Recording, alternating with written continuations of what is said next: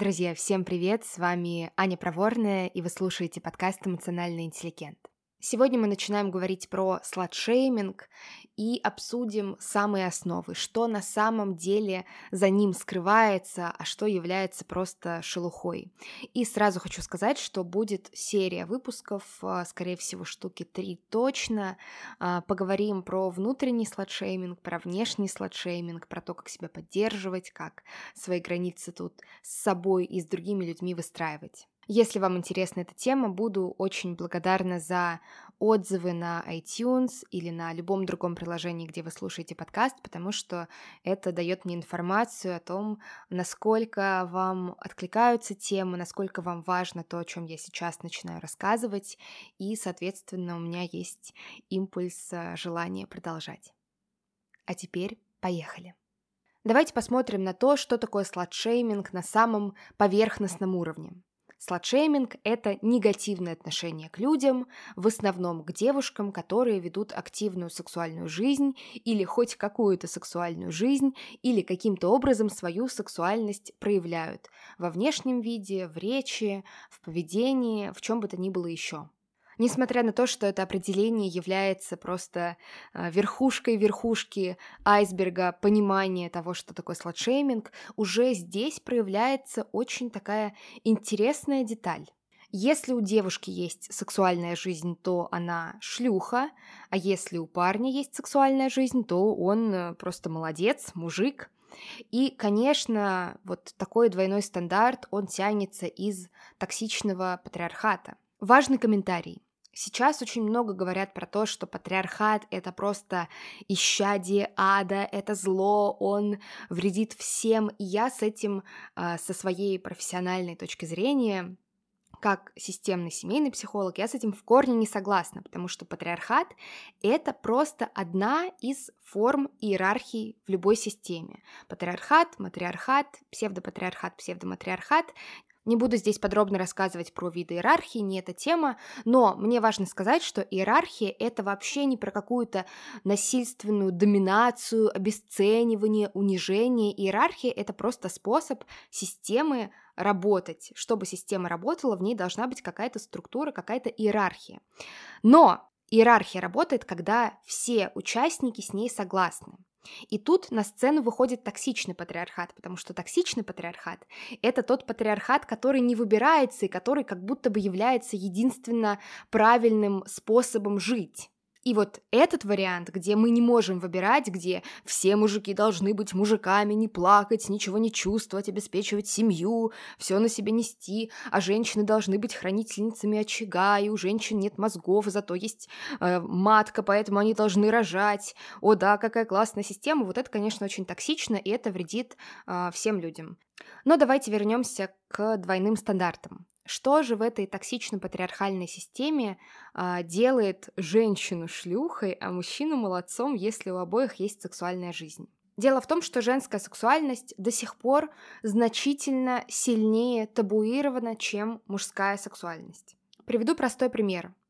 А, помните, некоторое время назад была очень нашумевшая компания Рибок, а, одним из слоганов которой а, было следующее «Пересядь с иглы мужского одобрения на мужское лицо». И это был огромный инфоповод и очень долгий на самом деле по меркам интернета, его долго обсуждали, критиковали, поддерживали и так далее.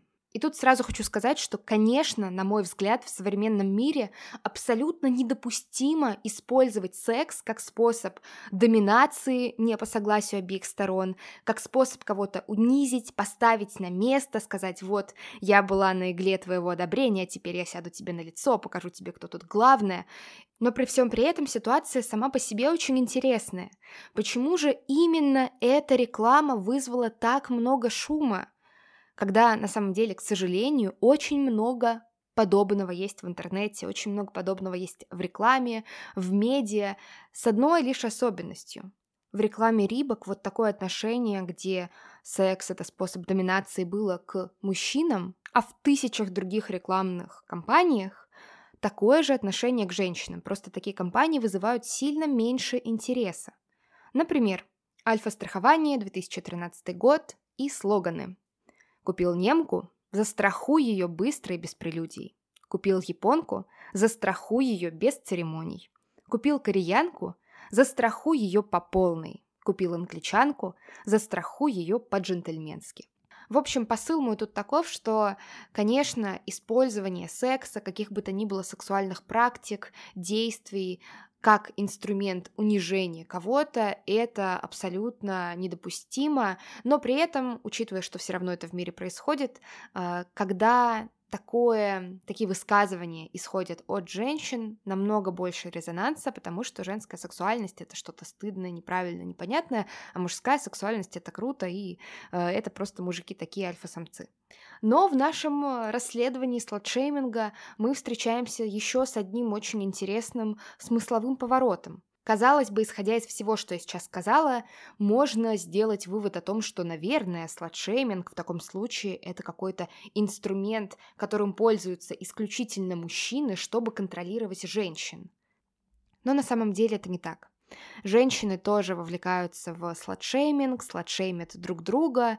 Есть исследования на этот счет. Я парочку скину в телеграм-канал, если будет интересно кому-то. И причем я подозреваю, что сладшейминг от женщин исходит точно не реже, чем от мужчин. Хотя, конечно, появляется резонный вопрос. А зачем Потому что так-то все женщины в том или ином смысле в одной лодке, и когда одна женщина, одна представительница этой лодки сладшеймит другую, то есть стыдит за сексуальность, она как бы берет весло и веслом так методичненько делает дырку в этой лодке, чтобы все тонули и всем было очень плохо, потому что когда мы стыдим за сексуальность, а, мы, ну, как бы подтверждаем это мнение, что женская сексуальность это стыдно. И тут мы сталкиваемся с очередным очень интересным смысловым поворотом. Дело в том, что сладшейминг, то, что якобы является каким-то стыжением за сексуальность, на самом деле в первую очередь вообще не про секс. Сладшейминг – это инструмент давления, который позволяет одному человеку или одной группе людей чувствовать себя лучше на фоне других. На этот счет было проведено очень интересное исследование, я как раз на него тоже пришлю ссылку в телеграм-канале. Там а, были две группы девушек. Одни девушки из более богатых семей, другие девушки из менее богатых семей.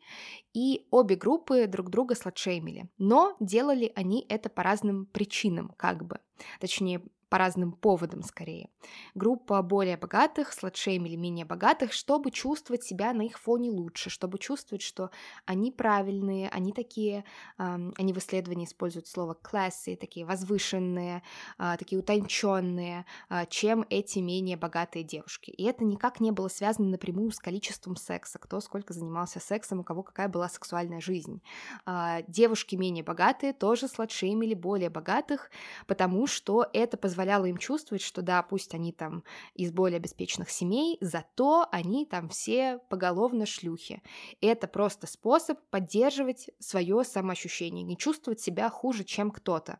И, конечно, этим исследованием а, не ограничивается все, потому что Часто сладшейминг появляется на рабочем месте, когда, например, есть э, какая-то успешная девушка, женщина, которая там быстро продвигается по карьерной лестнице, и по отношению к ней применяют сладшейминг не потому, что это вообще как-то хоть сколько-то связано с ее сексуальной жизнью, а потому что просто у, кого-то вокруг нее появляется ощущение, что она лучше, и хочется как-то себя поддержать за счет как раз-таки вот этого надавливания на другого человека. Ну и что касается сладшейминга, который исходит от мужчин по отношению к женщинам, тут тот же самый принцип.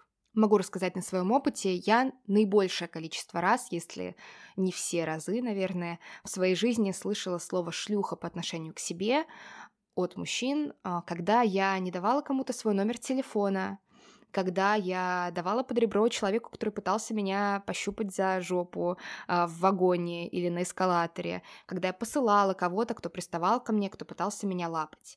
Именно в этой ситуации появляется это слово. Почему? Сейчас мы приближаемся к последнему ключику, который позволит нам разгадать все тайны и несостыковки вокруг сладшейминга. Давайте перед этим а, волнующим моментом подведем небольшой итог.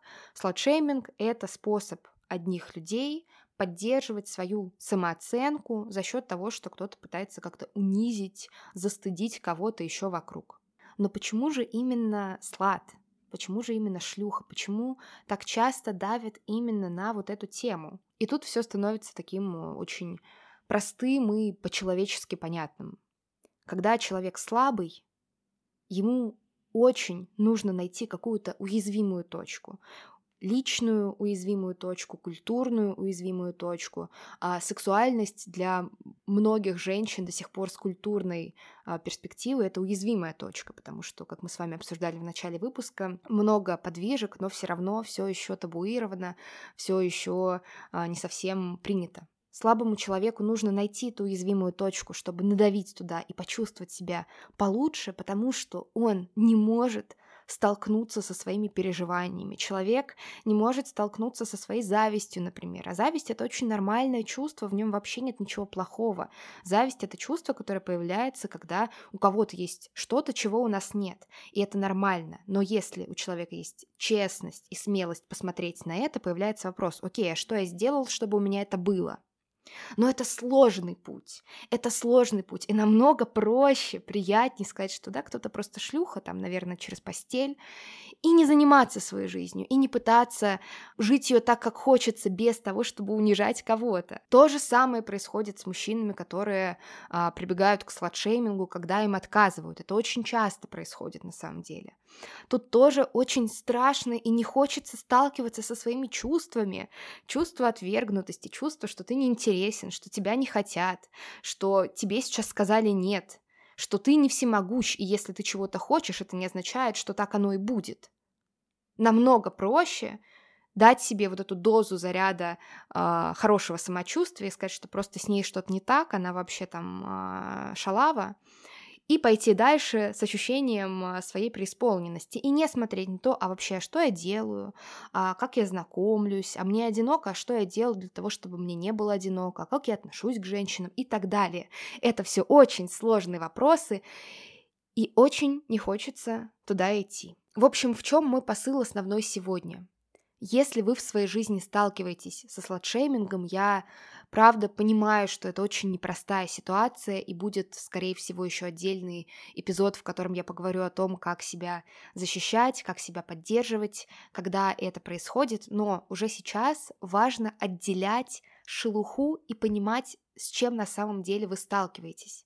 Когда кто-то вас сладшеймит, дело не в вас, дело не в вашей сексуальности, дело не в вашем поведении, не в вашей одежде. Дело в том, что вы сталкиваетесь с не очень зрелым человеком в какой-то части своей жизни, который сейчас не может столкнуться с какими-то своими переживаниями. И таким образом он пытается за счет вас выкарабкаться.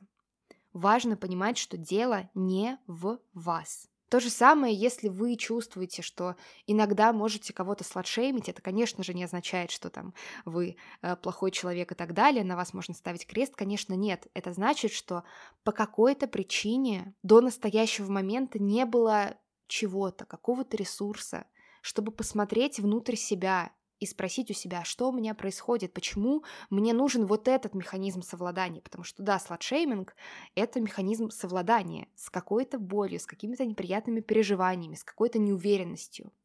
И, возможно, если вы это за собой замечаете, сейчас как раз тот самый момент, когда можно быть честным с собой.